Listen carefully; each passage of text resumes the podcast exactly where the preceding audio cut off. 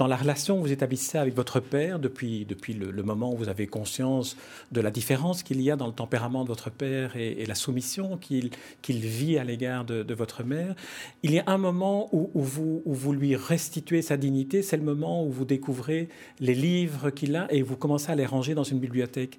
Le, rôle du livre là, est-ce que en, en, faisant un peu de, de, travail sur l'inconscient, est-ce que c'est pas aussi là des, signaux, un des signaux qui vous disait maintenant c'est en que vous pourrez vous réconcilier avec votre père C'est vrai que la, la, découverte de la bibliothèque de mon père, qui était entièrement dans des caisses en carton, puisqu'on a vécu expulsé, déménagé. Et un jour, je découvre tous ces livres. Et c'est incroyable, en vous écoutant même en parler, l'émotion qui me prend de découvrir cet homme que je pensais être je dirais pas moins que rien parce que je l'aimais beaucoup, mais tout le temps harcelé, débordé, avec des cravates de travers, des boutons qui manquent et tout ça. Et tout d'un coup, je le vois sortir ses livres de ses caisses, les livres que j'avais jamais connus, ils avaient dû être mis en caisse même avant ma naissance, et il parle de chaque livre. Et j'en suis encore bouleversé, rien que d'en parler aujourd'hui, parce que de le voir tenir des livres dans ses mains, c'est d'un seul coup, il est devenu immense pour moi. J'ai pensé que c'était quelqu'un qui savait lire, qui savait bien plus que ce qu'il nous avait montré. Et, quand ma mère a dit, tu vas pas mettre ces livres sur des étagères, les livres c'est des nids à poussière, je me souviens, c'est la seule fois où il s'est défendu. Et au lieu de se dire, oui, tu as raison, mon minou, on va ranger les livres dans les caisses et on va aller les jeter, il a dit, non, les livres, on va les mettre sur des étagères. Et si c'est des nids à poussière, ben, je ferai le ménage moi-même. Et c'est vrai que j'ai été extraordinairement fier de lui, j'avais 13 ans, le voir avec des livres, c'était euh, monumental, quoi. J'ai, en, lisant le livre, associé cette, cette séquence-là ou cette, ce souvenir-là à celui que vous racontez du combat que vous avez dû mener contre vous-même et contre tous vos frères et sœurs pour imposer le fait que vous alliez publier votre premier livre, celui que vous, dont vous parliez tout à l'heure, publié il y a 20 ans, Priez pour nous. Est-ce que c'est du même ordre de combat? C'est-à-dire que le livre, l'écriture, c'est ce qui est essentiel? Oui sans aucun doute. L'écriture, c'est ce qui est essentiel. Ce dont j'ai parfaitement conscience, quand mes frères m'interdisent de publier Priez pour nous, qui est mon premier roman important il y a 20 ans, j'ai immédiatement conscience que si je ne le publie pas, je vais tomber malade et que je vais mourir. Ça, je, le sais, quoi. Et, ce, qui ce qui me touche, en fait, c'est que ma première femme, Agnès, le sait aussi. Même si on va divorcer six mois plus tard, je, perçois immédiatement qu'elle a compris ça. Et donc, jusqu'à ce qu'on divorce, les six derniers mois où on vit ensemble, elle est avec moi en me disant Tu peux pas renoncer à publier ton livre. Je, crois qu'elle m'a vu écrire ce livre dans une espèce d'épuisement et de, rage et de colère. Je saignais du nez tellement j'étais fatigué quand je l'écrivais. Et il était essentiel ce livre. Et je pense qu'elle a immédiatement compris que si je cédais, je survivrai pas. Je survivrai 3 ans, 4 ans, et puis je mourrai d'un cancer. Et j'en ai très conscience, en fait. Et, donc, malgré la souffrance que ça me fait, en, fait, de perdre mes neuf frères et sœurs, de plus jamais revoir mes parents, mais surtout la souffrance que mes propres enfants, j'avais deux enfants à l'époque, ne verraient plus jamais leurs cousins, puisque c'est la menace qu'on fait planer sur moi, et en dépit de ça, je dis, je vais quand même le publier. Je me souviens du jour où je le dis à Bernard Barrault, qui était mon éditeur, qui aujourd'hui dirige Julliard. Et lui, très humainement, me dit, si tu veux, on arrête tout, on arrête euh, les rotatives, on arrête tout, on ne le sort pas. Et je me souviens que je le rappelle et que je dis, non, on le publie. Alors il me dit d'accord, on le publie.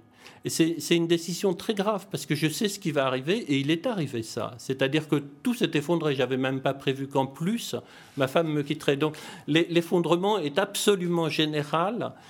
Euh, mais je, je, je, peux dire de façon certaine aujourd'hui qu'en aucun cas je le regrette. Je, le, le, livre qui sort aujourd'hui, Le Chagrin, est exactement dans la logique de ça. C'est-à-dire que je, suis devenu écrivain ce jour-là, en tenant, et je n'ai fait que travailler depuis 20 ans et qu'écrire depuis 20 ans. on peut dire que votre père est devenu votre père le jour où vous l'avez vu se battre pour la première fois et défendre le principe que les livres, il, n'allait pas céder sur ce point-là à votre mère. Oui, vous avez raison. J'avais pas fait le, lien, vous voyez, vous le faites, comme quoi on peut continuer à faire des liens très longtemps parce que c'est étonnant quand on écrit comme ça, on n'a pas forcément l'intelligence des choses. Et, cette scène qui est si importante pour moi, où il sort ses livres des caisses, je l'avais jamais mis en rapport avec mon entêtement à publier mon propre livre 27 ans plus tard. Le, vous dites que le, roman, l'écriture, raconte deux innocents. J'ai eu l'impression à un certain moment de lire un livre de guerre. Euh, moi, j'ai l'impression que ma vie, c'est une vie de guerre. Donc, euh, j'ai jamais vraiment fait la guerre, mais pourtant, intimement, je n'ai jamais cessé d'être en guerre, tout le temps. Et dans toute la phase où j'ai été journaliste, euh, qui a été très productive pour moi, très importante, parce que j'ai fait le tour du monde, j'ai visité des tas de choses, ça a été une guerre permanente pour moi, parce qu'en fait, j'étais confronté à une réalité qui me montrait à quel point mes parents avaient eu tort et à quel point notre vie avait été pitoyable, notre vie d'enfant. J'ai visité le monde entier, j'ai couvert la guerre du Tchad, j'ai été dans des tas de pays. Vous êtes confronté à des peuples qui se battent pour leur indépendance, pour ceci ou pour cela. Chacun a toujours une bonne cause pour se battre. J'ai fait un livre en Yougoslavie sur la guerre en Yougoslavie aussi. Chaque fois que vous voyez ces gens debout qui se battent pour quelque chose, vous comprenez que vous comprenez un peu mieux que ce qu'on vous a mis dans la tête quand vous étiez enfant, c'était vraiment faux, quoi. C'était pas bien. C'était euh, et, que vous n'avez pas été éduqué pour ça. Et en fait, je me suis éduqué, j'ai appris la vie, qui m'a ensuite permis de beaucoup écrire, grâce à ce métier de journaliste qui est quand même extraordinaire, parce que du jour au lendemain, vous êtes parachuté dans un endroit pour regarder soit un peuple se défendre contre un tremblement de terre comme c'était à Alger, soit euh, au Tchad, un peuple faire la guerre à un autre pour une raison bien précise, et donc vous analysez les raisons. Et vous voyez tous ces gens qui ont du courage, qui se lèvent pour faire quelque chose. Et pourquoi nous, on n'a rien fait pendant la guerre de 39-45 Pourquoi, pourquoi c'est ça vous paraît de, plus en plus affreux, en fait. Et pourquoi vous, enfant aussi, ne vous, êtes pas, ne, vous êtes-vous pas révolté à certains moments contre votre mère pour prendre la défense de votre père? Il y a aussi cette, euh, cette culpabilité-là que vous avez quand, quand on revient à l'enfant que vous étiez entre, entre les deux parents qui se, qui se battaient entre eux. Vous, deviez, vous ne pouviez pas prendre position et vous aviez envie de le faire. Oui, oui. Mais je, en fait, c'est, une des choses les plus douloureuses de ma vie, en fait. C'est que j'ai vu ma mère plusieurs fois humilier mon père quand on faisait ses travaux pour elle, quand on repeignait 15 fois, etc. Et, en fait, je me suis laissé humilier avec mon père. Et c'est en écrivant le livre que j'ai compris à quel point c'était destructeur comme attitude de se faire euh, humilier. Je ne l'avais pas euh, bien perçu comme ça, mais en l'écrivant et en étant obligé donc de raconter toutes ces scènes, j'étais euh, tremblant en fait de, de honte et d'émotion. Et c'est vrai que mon père euh, aurait dû euh, résister, mais moi, j'ai pas eu non plus le courage de lui dire Mais tu nous fais chier, quoi. On se disait entre nous, les frères, on disait Non, mais cette conne, elle nous fait chier. C'est comme ça qu'on parlait de notre mère, quand même, quand j'avais 12 ans. Hein. Mais jamais on n'a osé le dire tout haut, parce qu'elle nous faisait peur. Et vous voyez, votre père se faire humilier par une femme, qui est votre mère, bon, avec laquelle vous n'avez plus vraiment de contact quand vous devez revisiter tout ça et écrire tout ça, c'est extrêmement douloureux en fait. C'est extrêmement douloureux parce que à l'âge qu'on a, quand on arrive comme ça à 60 ans, en fait, on est assez apaisé, quoi. On est sur les choses importantes, on est beaucoup plus sur l'intelligence que sur la colère. On, essaie de comprendre comment c'est possible que de telles choses arrivent. Et, donc, eh ben, vous essayez de comprendre, oui. Et, en fait, vous trouvez même pas les mots pour euh, dire à quel point c'est douloureux, mais c'est pourtant comme ça que ça s'est passé. Ce qui est aussi fascinant dans votre livre, c'est, et là on entre plus dans le processus de l'écriture, c'est comment on, peut apercevoir les mécanismes de, la mémoire. Euh, parfois, vous travaillez sur base d'une photo, mais vous allez avec la loupe sur la photo voir si le protagoniste qui s'y trouve sourit ou pleure. Parfois, vous découvrez que la personne en question pleure alors que dans votre souvenir, elle, elle riait. Et la mémoire vient parfois jusqu'à évoquer des événements ou des pensées auxquelles vous n'aviez fatalement pas accès, comme quand vous pensez que votre père, à un certain moment, a eu envie de tuer votre mère. Oui, oui, oui je, travaille énormément sur des photos avec des loupes. Euh, D'ailleurs, une partie euh, du, de l'émotion que j'ai éprouvée en les voyant se marier euh, au mois de juin 44, c'est en travaillant avec des loupes sur des très anciennes photos euh, où j'ai vu leur visage.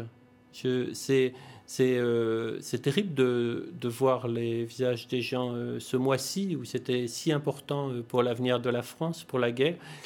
De les voir en train de faire une espèce de mariage nul en province comme ça. Et, oui, je, scrute toutes les photos à la loupe et je devine des choses. J'ai beaucoup de photos aussi euh, de Tunisie, de mes parents, de l'époque où, je suis né. Et donc je, vois le visage de mon père à côté des officiers de marine qui étaient en Tunisie. En Tunisie, il y avait des officiers de marine qui avaient fait la guerre.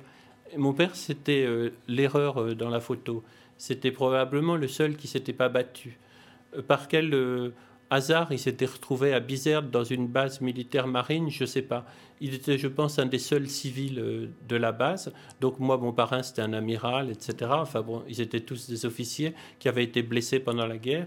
Et donc, en scrutant toutes ces photos, vous voyez des tas de choses. Je vois combien euh, mon père a un peu honte quand il est à côté, par exemple, de mon parrain en uniforme blanc. Et comment mon parrain en uniforme blanc est beau et digne. Et comment ma mère le regarde aussi je, vois des tas de choses euh, sur les photos. Et je vois aussi les photos qui sont encadrées chez eux, dans l'appartement où je suis né. Donc je, regarde avec des, loupes d'horloger, je parviens à voir ce qui est dans les cadres. C'est très intéressant. et, tout ça me raconte leur vie quotidienne alors que je n'étais pas né encore. Une, dernière interrogation que j'aimerais vous, vous, proposer, vous soumettre, c'est celle qui tourne autour des livres. À certains moments viennent la référence aux livres que vous avez lus. Euh, un des premiers, c'est Henri Troyat, euh, votre première émotion littéraire. Puis vient par moments, lors de votre voyage en Amérique du Sud, euh, Albert Camus. Et puis le dernier qui m'a frappé, c'est Thomas Bernhardt pour l'extinction. Et, entre, entre les deux, Montaigne. Est-ce que vous pouvez me dire un, un mot sur, sur, sur ce que l'émotion littéraire de chacun d'entre eux vous a apporté Henri Troyat d'abord. Henri Troyat, c'est considérable. C'est Tant que la Terre durera, qui est trois tomes. Euh, à l'époque, on n'avait pas encore sorti les livres des caisses. Il n'y avait aucun euh, livre à la maison. Et, là, on était en vacances à Paramé, là, qui est près de Saint-Malo, dans cette maison un peu euh, folklorique. et puis, je ne sais plus qui nous emmène à la bibliothèque de la paroisse. Et je prends euh, Tant que la terre durera d'Henri Troya. Et, c'est un bouleversement considérable. C'est-à-dire que j'entre dans ce livre, je ne l'ai pas relu depuis, euh, mais j'ai une vénération pour Troya, dont tout le monde s'est beaucoup moqué par la suite. Je déteste qu'on se moque de lui, parce que c'est un formidable conteur.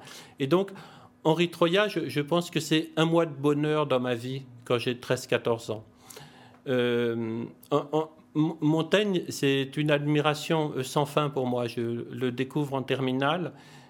Ce que m'apprend Montaigne, c'est ce que j'ai essayé de devenir, c'est-à-dire cette, espèce de sagesse et de sang-froid dans la vie, de pouvoir passer huit heures à son bureau en train de travailler.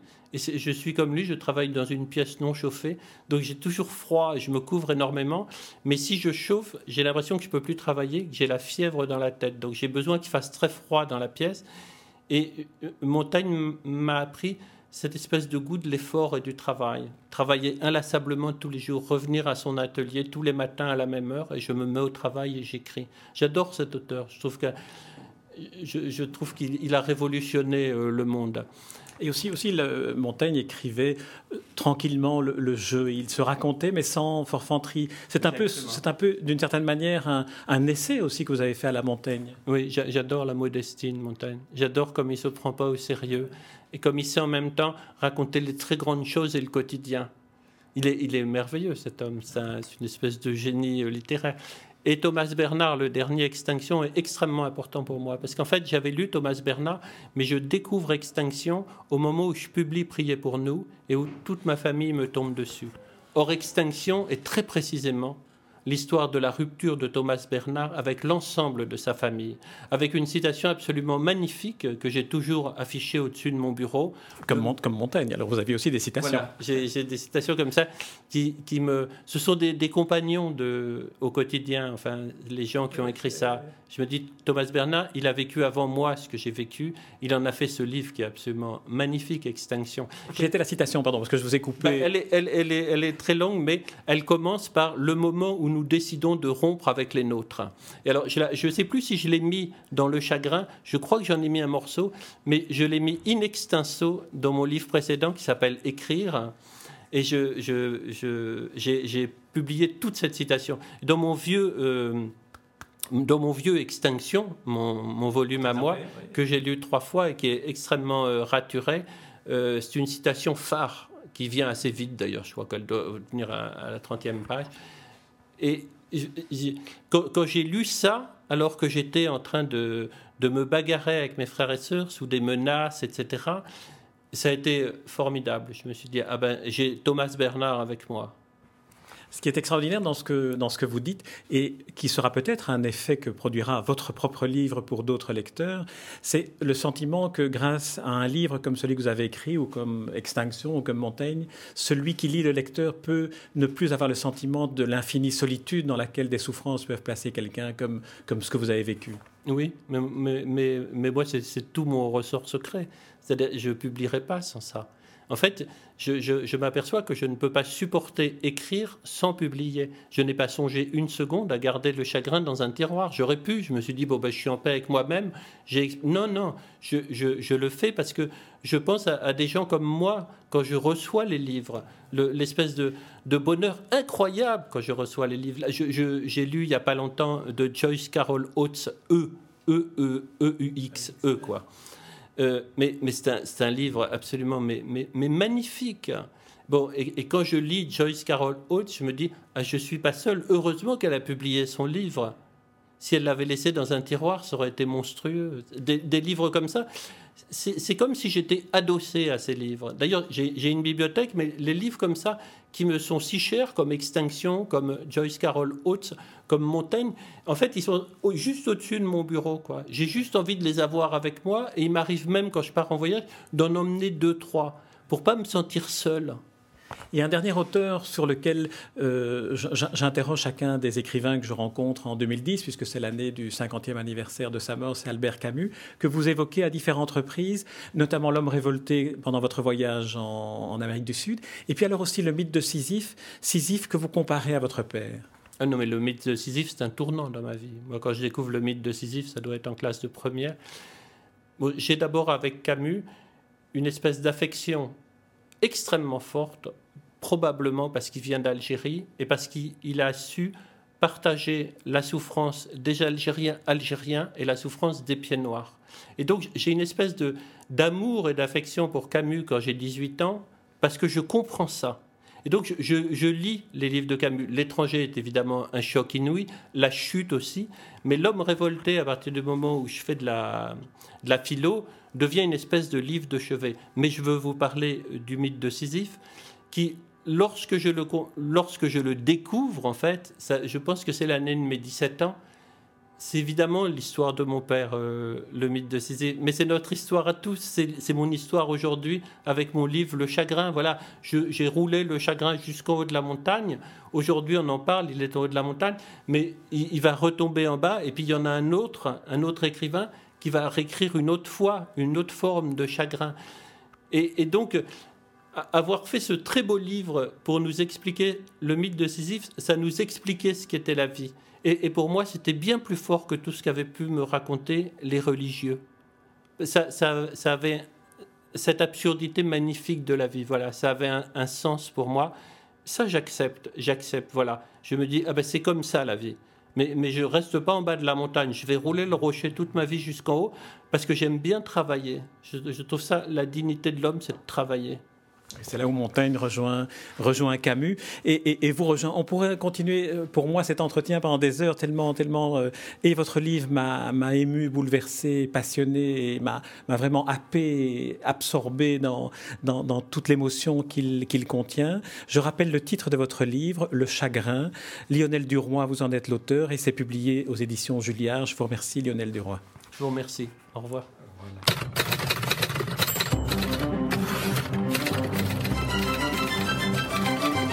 Espace Livre, la rubrique littéraire de Demander le programme. Les rencontres d'Edmond Morel.